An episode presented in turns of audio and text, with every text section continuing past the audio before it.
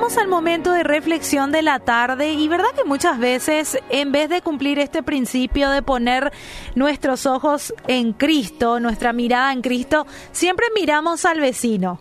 Miramos al vecino y es como que no olvidamos de nuestro enfoque, no, nos olvidamos de las metas, de lo que tenemos que alcanzar en Jesús y hasta nos olvidamos de nuestra misión aquí en la tierra. ¿Qué dice Hebreos 12.2? Dice, puesto los ojos en Jesús, el autor y el consumador de nuestra fe.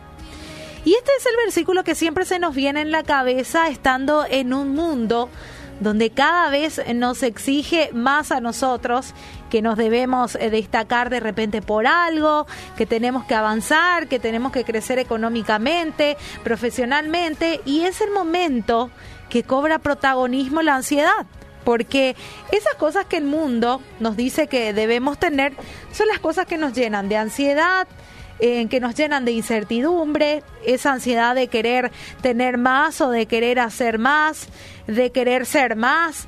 Tanto así que nos olvidamos de lo que tenemos en el presente y hasta muchas veces nos olvidamos, oyente, de quiénes somos en realidad, de qué identidad tenemos, de quiénes somos en Cristo. Incluso muchas veces somos movidos también por esa necesidad impuestas por esta sociedad consumista, competitiva y propia de la naturaleza del ser humano. Y es así donde empezamos a luchar contra toda ley y a veces perjudicando a los demás o incluso nos perjudicamos a nosotros mismos y luego damos gracias a Dios, creyendo que es su gracia cuando realmente fuimos movidos por la motivación incorrecta. Por eso es importante siempre analizar nuestras motivaciones, el por qué lo hacemos, el para qué lo hacemos y para quién lo hacemos. Y la Biblia nos invita, como este versículo de Hebreos, a fijar nuestra mirada en Cristo. Así que tenemos que fijar la mirada en Jesús, el iniciador, el perfeccionador de nuestra fe, porque por él gozo que le esperaba, él soportó esa cruz menospreciando la vergüenza que significaba y ahora está sentado a la derecha del trono de Dios.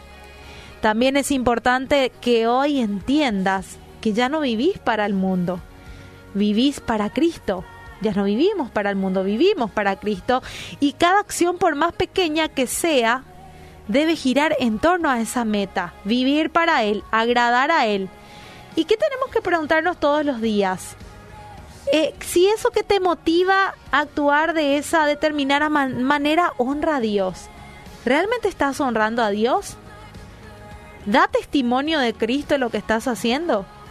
¿O quizás te motiva tu egoísmo o te motiva sinceramente tu servicio a los demás? ¿O te motiva el querer ser más, el querer tener más o realmente te motiva algo para lograr para Cristo? No tenés que olvidar que Cristo es tu mayor ejemplo. Tu ejemplo de siervo que no se japtó de ser Dios. Tu ejemplo de líder también, que fue un líder eh, totalmente diligente y se hizo hombre por vos. Cumplió su objetivo por vos. Él te salvó. Y si le aceptamos como nuestro Señor y Salvador, tenemos que empezar a vivir para Él enfocando nuestra mirada en Cristo. Así que es importante que ahora te analices, ¿dónde tenés puesta tu mirada? ¿Para qué, para quién y por qué estás haciendo lo que estás haciendo? Así que desde hoy a trabajar más en eso, a tener puesta la mirada en Cristo, el autor y el consumador de nuestra fe.